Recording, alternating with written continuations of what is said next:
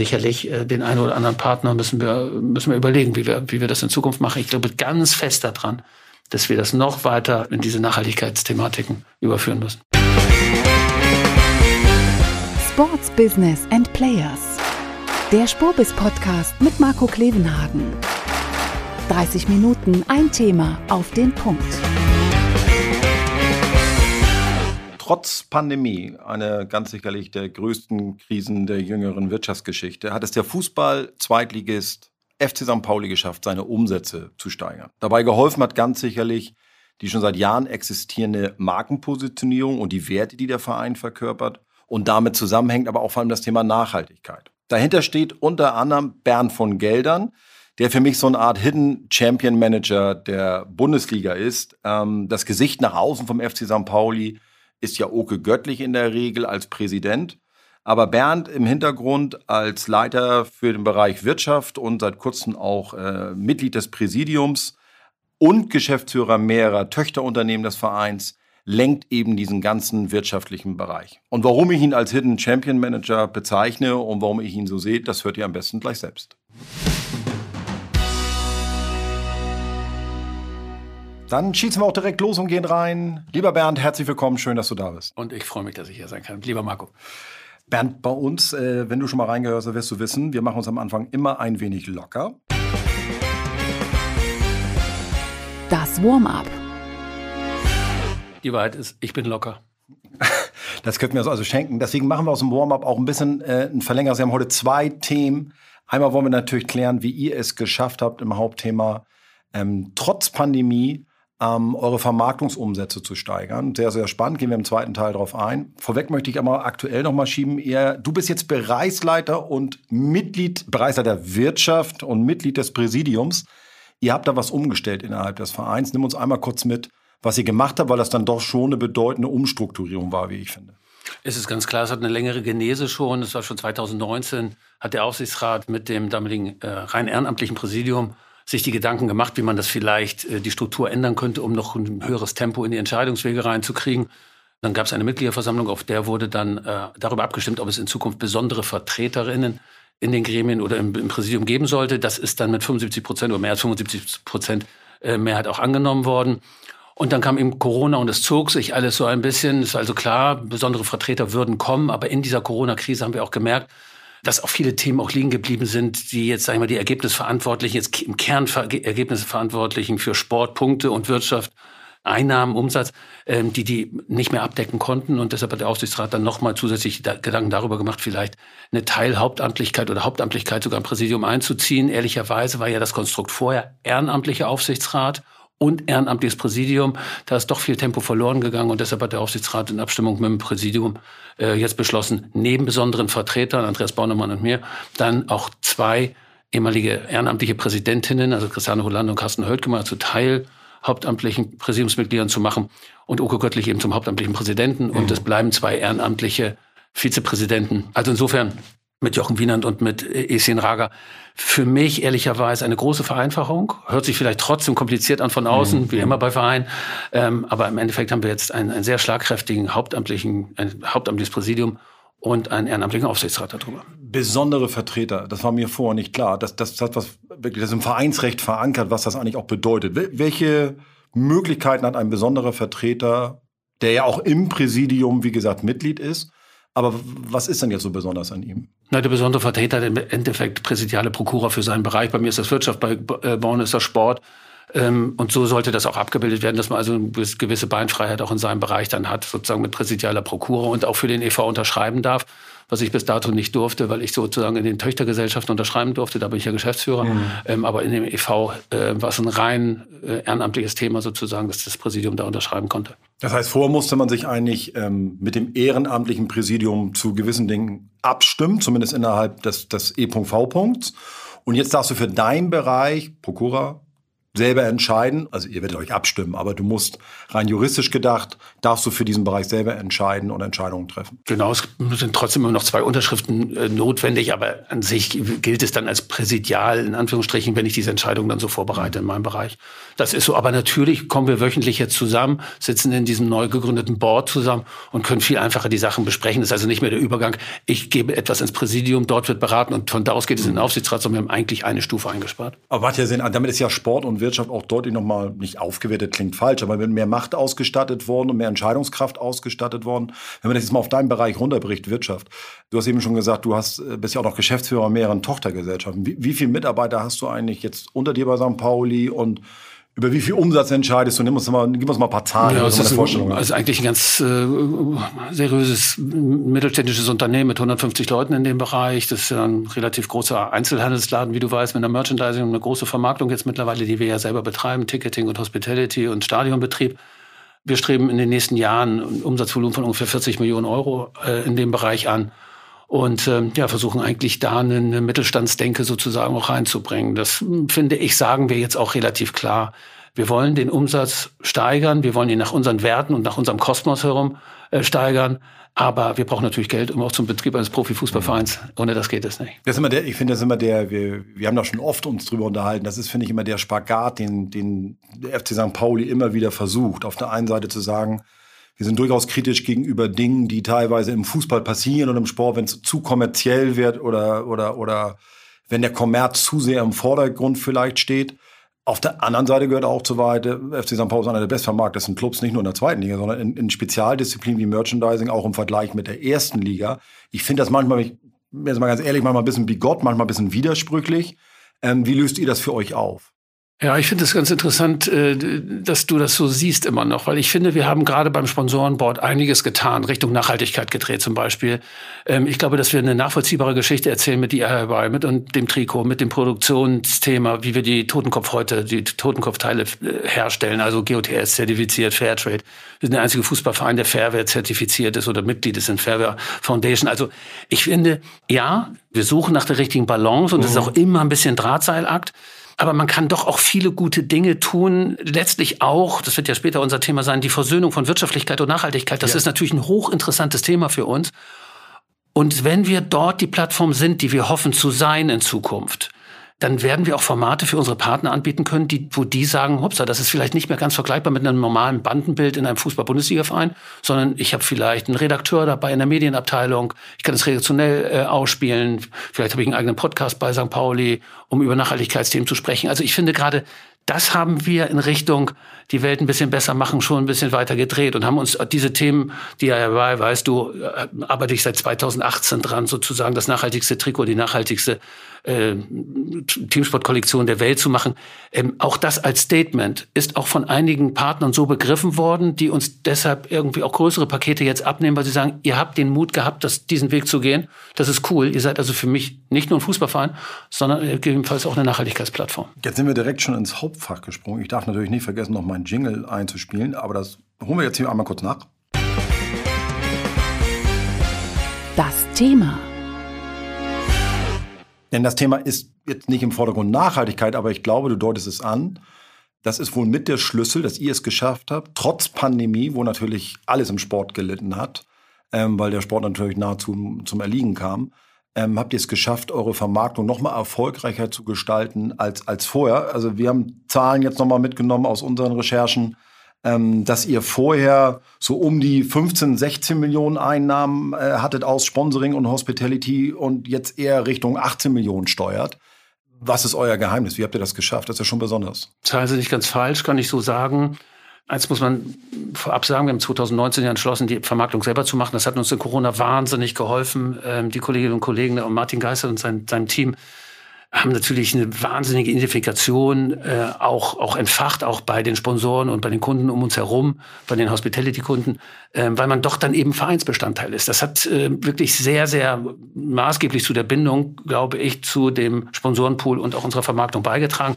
Das hat uns sehr geholfen. Das heißt natürlich auch, dass wir nicht nur den Umsatz leicht steigen, sondern, steigern, sondern auch ähm, die Kosten reduzieren können, sodass der Deckungsbeitrag insgesamt interessant oder interessanter geworden ist für uns. Ähm, wir haben glaube ich, ganz gute Angebote gemacht. Ich habe eben schon DIY gesagt, dadurch haben wir Follow Food als Partner bekommen. Das ist ein nachhaltiger Lebensmittelhersteller, stark im Tiefkühlbereich, die jetzt auch auf die oberste, ähm, auf die oberste Kategorie gewechselt sind bei uns.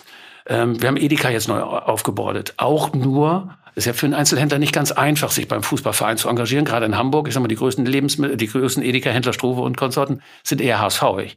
Und, äh, und, ähm, oder HSVer.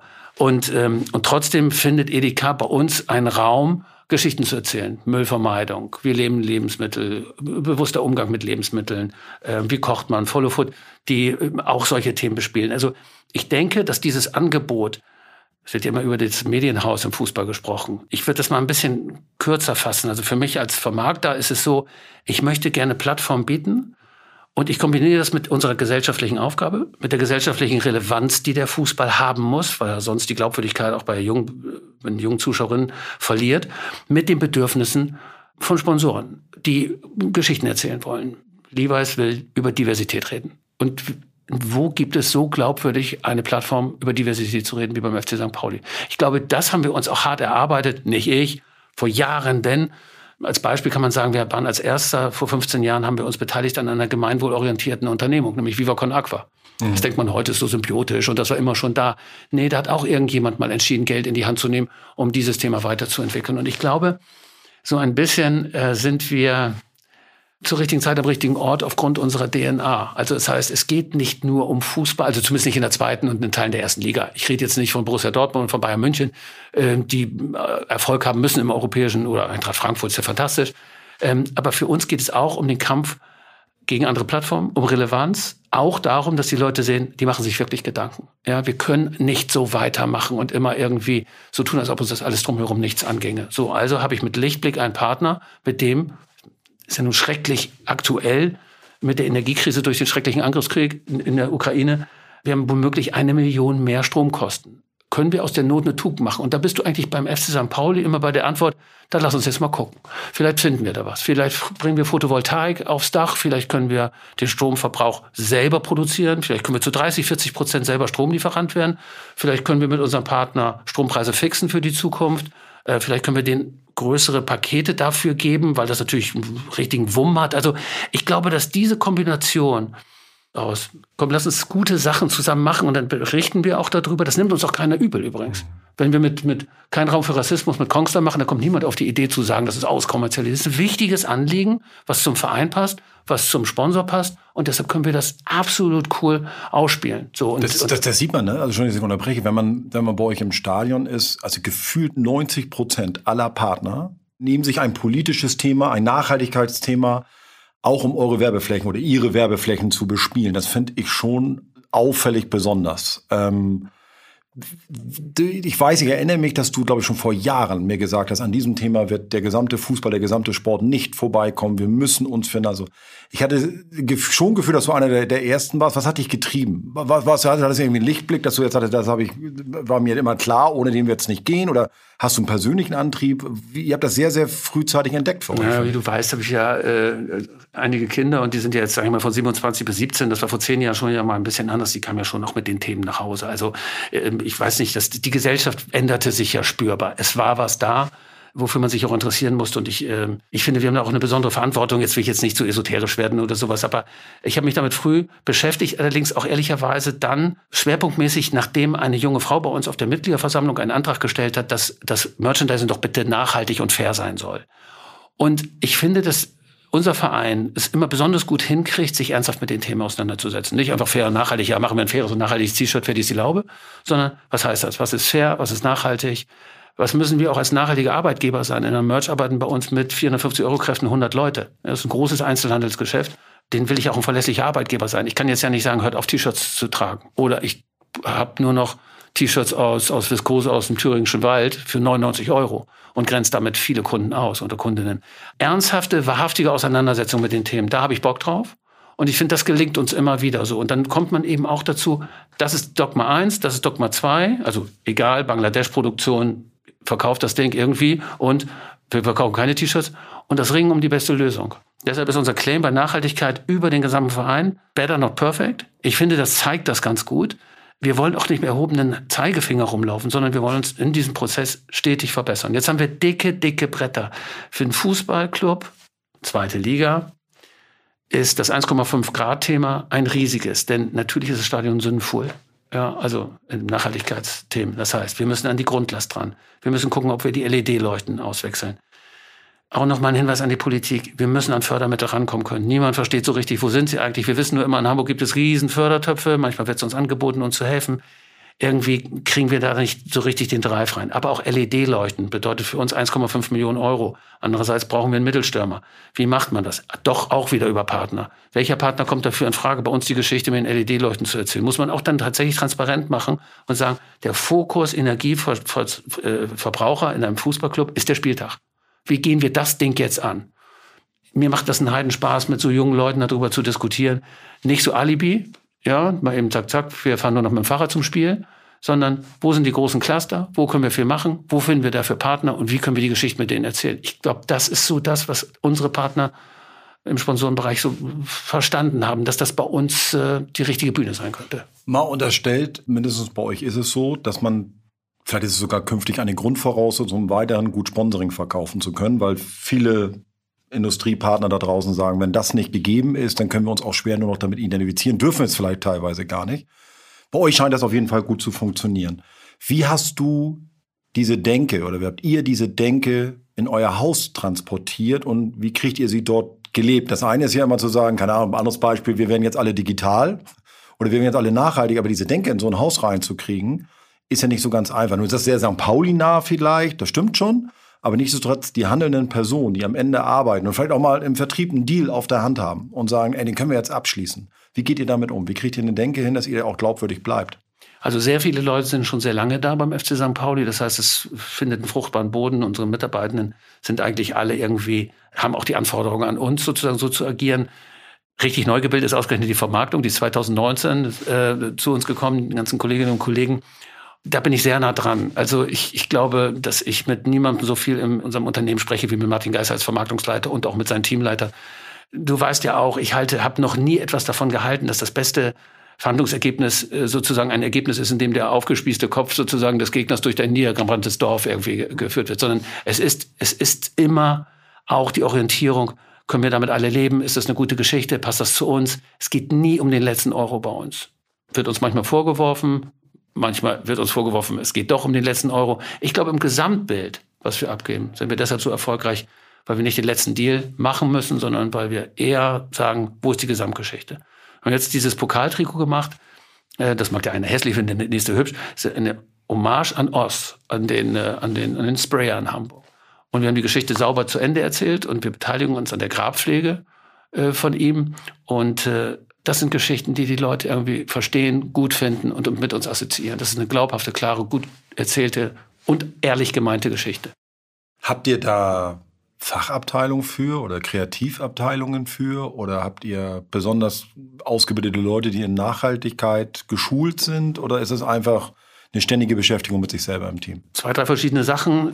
Mit Esi Draga, einer ehrenamtlichen Vizepräsidentin, haben wir wirklich einen großen Schritt Richtung Nachhaltigkeit gemacht im Präsidium. Ist da sehr firm drin. Wir haben vier Mitarbeitende in, CS, in der CSR-Abteilung. Wir haben sogar einen Fundraiser, der sich um behördliche Töpfe äh, kümmern könnte, wenn das so einfach wäre, wie man sich das so vorstellt manchmal. Ähm, wir haben da früh sozusagen auf diese Themen gesetzt. Ähm, klar, wir haben auch ein eigenes Marketing. Wir haben äh, mit Martin Drosser jemand, der für die Marke sozusagen verantwortlich zeichnet. Das ist ein Zusammenspiel. Da sitzt man natürlich manchmal auch mit vielen Leuten zusammen. Das ist überhaupt keine Frage. Manchmal ist es auch, dann geht es ja Richtung Stadionbetrieb, was ich dir eben schon sagte. Was ist mit Essensrestevermeidung? Was bedeutet das eigentlich, wenn ab der 75. Minute nicht mehr der Zander auf Linsen da vor sich hingart? Und verstehen das eigentlich auch die Leute? Und wie erklären wir es ihnen so? Ich habe aber den, das Gefühl immer, wenn wir sehr transparent und sehr klar und ähm, ja wahrhaftig sozusagen uns mit den Themen auseinandersetzen, die transparent aufbereiten und dann auch mit den Mitarbeitenden und den Kunden äh, diskutieren, habe ich eigentlich nie einen, richtigen Widerstand. Aber wir müssen uns ein paar Gedanken machen, das ist klar. Wo sind Grenzen dann in der Vermarktung? Ist das immer nur alles ganz positiv, weil ja man alle sagt, ja, wer will heute nicht nachhaltig agieren, also ist natürlich der FC St. Pauli der perfekteste Partner.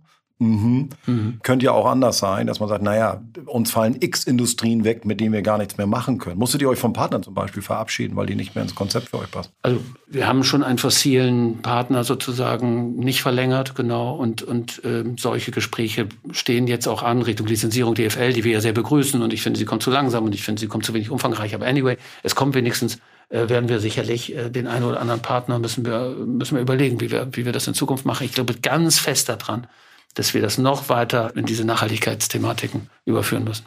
Ich habe von Sponsoren gehört, dass die wirklich so weit gehen. Die sicherlich ist die Industrie außerhalb des Sports da so ein bisschen sicherlich weiter. Das kommt ja auch mal von den Sponsoren als Kritik, so im Sinne von, ja, die werbetreibende Industrie ist teilweise sieben Jahre weiter als der Sport in nachhaltig. Weiß immer nicht, ob das so gerecht ist. Also das ist immer sehr pauschal, dann finde ich. Aber wie bedeutsam wird wirklich dieses Thema? Ist es wirklich so, dass manche Sponsoren sagen, ja, wir dürfen gar nicht mehr Sponsoring machen teilweise, wenn wir nicht nachweisen können, dass wir auch nachhaltig mit dem Club, mit dem, mit dem Sportrechtehalter auch dann agieren? Ist es wirklich schon so? Also die großen DAX-notierten Unternehmen, so mit denen wir hier und da mal zu tun haben, die fragen das natürlich. Also ich glaube nicht, dass die akzeptieren, wenn wir T-Shirts jetzt permanent äh, aus Asien mit dem Flugzeug einfliegen würden. Ja, da muss man schon auch auskunftsfähig sein. Wir haben uns jetzt dazu bekannt, 2025 eine Gemeinwohlbilanz aufzustellen. Wir wollen auch hier wieder die ersten Schritte selber gehen, also auch als erster Adressat sozusagen im Fußball sagen, wir haben das verstanden. Und ob ihr das nun fordert, liebe Telekom oder wer auch immer da so ist von den DAX-Unternehmen, wahrscheinlich ist das so, aber genau wissen wir es auch nicht. Aber wir machen das. Wir liefern das jetzt schon mal an, äh, falls ihr diese Fragen bekommt. Zweites, ich habe gestern mit den, mit unseren Business Seats Kundinnen sozusagen ein Event gehabt, ganze Mannschaft da, super, irgendwie in, in, im Viertel bei uns und Interviews gegeben. Und tatsächlich wurde ich da mehrmals angesprochen, wie lange wir das noch tolerieren, dass wir um 13 Uhr Teile des Flutlichts an, anmachen müssen. Und ich finde das eine berechtigte Frage. Weil, und es entgeht den Leuten eben auch nicht. Also das meine ich so damit. Weißt du, das wird ja noch äh, schlimmer, Richtung, also wirklich schlimmer, schlimmer in diesem Fall. Äh, Richtung Herbst, Winter. Also du musst dann zu Hause kalt duschen und das ist auch solidarisch und das muss auch gemacht werden. Und der Fußball macht dann was genau? Mhm. Ja. Ach so, ja, Pause und dann wird in Katar gespielt und da stehen dann die ganzen Klimaanlagen in den Stadien. Ich mag mir die Bilder gar nicht ausmalen. Ich habe dir schon ein paar Mal gesagt, ich glaube, das fällt dem Fußball, das wird, das wird ein bisschen dauern, bis wir das, bis wir das verknust haben. Wie kriegst du das? Das ist ein schönes Stichwort, finde ich. Wie, wie kriegen wir es getrennt? Ja, natürlich läuft im Sport nicht immer alles toll und nicht alles rund und es recht nicht immer gerade in den, in den Spitzen des Sports, also aller IoT oder FIFA oder ähnliches mehr. Und da wird ja gerne landläufig alles in einen Topf geworfen. Wie, wie kriegen wir als Fußball-Bundesliga vielleicht auch, ähm, wir als Fußball, ich bin da nicht drin, aber wie kriegt die Fußball-Bundesliga es hin, sich davon auch loszusagen, davon zu trennen. Solchen Dingen wie Katar, wie, wie soll eine Fußball-Bundesliga jetzt damit umgehen? Wie soll der DFB damit umgehen, zu sagen, ja, sollen wir boykottieren, bringt uns auch nichts weiter? Ist ein wirklich schwieriges Thema. Da kann man ja nur verlieren. Ja, ist ein echtes Dilemma, genau. Also ich glaube, wir müssen unsere Haltung einfach erklären dazu. Ja, dass der DFB natürlich eher aufgefordert, als ich das jetzt bin. Oke, unser Präsident sitzt ja in der DFL mit drin, hat da eine Stimme sozusagen, ist ja heute wiedergewählt worden. Glückwunsch noch. Ja, wir müssen einfach unsere Stimme da erheben, wo es geht. Aber natürlich hat der Betrieb der zweiten Bundesliga nicht unbedingt etwas mit den Kindern von Herrn Severin oder wie er heißt, die in Katar zur Schule gehen, äh, zu tun. Also das muss man schon irgendwie versuchen auseinanderzuhalten. Nicht per se der Fußball ist schlecht.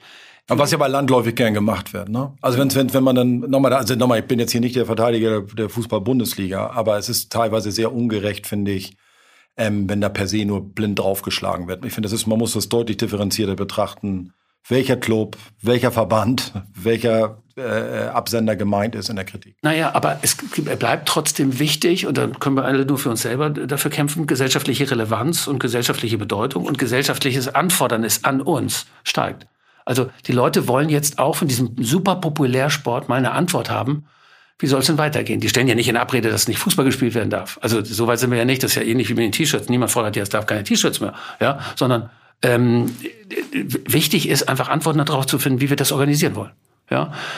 Bei Insbesondere für die Jungen, weil du hattest mir auch mal, wenn wir keine Antwort für die Zukunft finden, wie wir sein wollen, als Sportart, als Liga, laufen wir Gefahr, dass das junge Publikum, was sowieso schwerer zu bekommen ist in Zukunft, als es vielleicht in der Vergangenheit war, laufen wir Gefahr, dass die uns, dass die uns weglaufen, weil sie sagen, nein, da können wir uns nicht mehr mit identifizieren. Kann, sagt mir nichts, ist ein reines Entertainment-Programm, Energieverschwendung, warum eigentlich?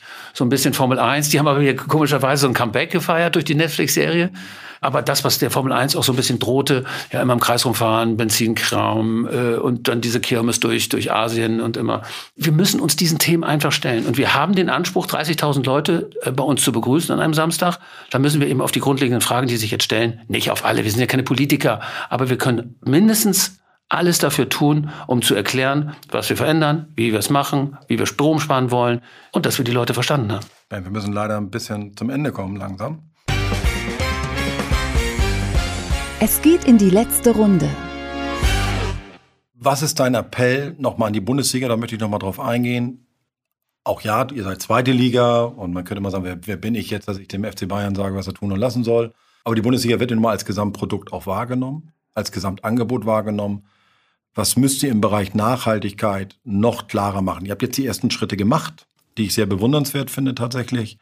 Was fehlt dir noch? Du hast vorhin so angedeutet, das geht dir noch nicht schnell und noch nicht klar. Wir haben es dann noch um ein Jahr verschoben. Das ist eigentlich schade. Ich glaube, wir müssen tatsächlich Tempo aufnehmen, eine Klarheit und auch nicht mit dem wenigsten zufrieden sein, sondern schon auch gucken, was ist heute möglich und machbar. Es ist natürlich ehrlicherweise so, dass uns von allen Bundesligisten die Belegschaft ist enorm gestresst. Das muss man auch noch mal dazu sagen. Ja, Corona, jetzt dies ähm, also die, die Umstände, dann zum Teil Personal, was man nicht findet, Dienstleister, die äh, auch nicht mehr zu finden sind. Alles ist teurer geworden. Wir können die Preise nicht weitergeben. Wir haben die Dauerkarten. Das können wir einfach nicht machen. Wir haben so viel Solidarität erfahren. Da können wir jetzt nicht als allererstes die, die Public-Dauerkarten umsetzen. Also, und die Leute kommen aus 14, ach, sieben Tage Zeit, um einen Spieltag hochzufahren mit 2000, 4000, 9000 Zuschauern. Jetzt mal eben wieder, wie setzen wir Nachhaltigkeit um? Wie kriegen wir da Tempo drauf? Und keiner hat ja mehr Leute als vor zwei Jahren. Ja, wir müssen ja alle auch gucken, was ist auf der Kostensituation. Corona-Krise wird uns ja noch finanziell noch einige Jahre begleiten, einfach weil das Eigenkapital weitgehend aufgezehrt ist. Und, und aus dieser Melange, glaube ich, brauchen wir auf jeden Fall ein Regelkonstrukt, Lizenzierung, Tempo, ein bisschen mehr probieren ruhig, vielleicht kürzere Zeiträume, in denen wir, in denen wir Mindestkataloge sozusagen erstellen und, und, ähm, und dann noch umsetzen. Man kann das nicht besser beenden. Lieber Bernd, schön, dass du da warst. Vielen Dank. Vielen Dank, Marco. Was nehme ich aus dem Gespräch mit? Ich nehme vor allem mit, dass der FC St. Pauli den Beweis angetreten hat, dass Nachhaltigkeit, da sind wir uns, glaube ich, alle einig, in der Sache wichtig ist und wir müssen nachhaltig handeln und leben. Aber der FC St. Pauli hat vor allem äh, gezeigt, dass man auch ohne moralischen Zeigefinger im Kleinen Großes bewegen kann und damit ein noch wertvollerer Partner zum Beispiel in diesem Fall für Sponsoren sein kann und eine noch wertvollere Plattform für die darstellen kann. Dass das also beides zusammengeht, dass man Nachhaltigkeit ist kein Selbstzweck, sondern dass man damit eben auch sogar sein Verein, sein Unternehmen, seine Organisation sogar noch erfolgreicher machen kann. Das finde ich eigentlich, das ist der Proof, den uns der FC St. Pauli hier zeigt. Bernd hat aber auch sehr deutlich, finde ich, dargestellt, dass das nur geht, wenn man dieses Thema ernsthaft glaubwürdig lebt und dass das Teil der DNA wird. Dass das nicht so ganz leicht ist, ist auch klar, denn man muss es offensichtlich zur Chefsache machen. Ich fand sehr beeindruckend, wie detailreich Bernd erklären könnte, was, worüber sich der FC St. Pauli alles Gedanken macht, um nachhaltig äh, zu agieren. Stromverbrauch, Trikot- und Eigenproduktion, der Fisch auf den Linsen und was er nicht alles hatte. Das hat er nicht nur glaubwürdig, sondern wie gesagt sehr detailreich hinterlegt. Da habe ich einiges mitnehmen können. Ich hoffe, euch ging es genauso. Wenn es euch gefallen hat, danke für Daumen hoch, Weiterempfehlung und wir hören uns. Das war Sports Business and Players. Der Spurbis Podcast mit Marco Klevenhagen. 30 Minuten ein Thema auf den Punkt. Nächste Woche Sports Careers and Pioneers. Der Weg an die Spitze. Die Lebenswege der erfolgreichsten Persönlichkeiten im Sport. Der Spurbis Podcast mit Henrik Horndahl. Der Spobis Podcast ist eine Produktion von Maniac Studios.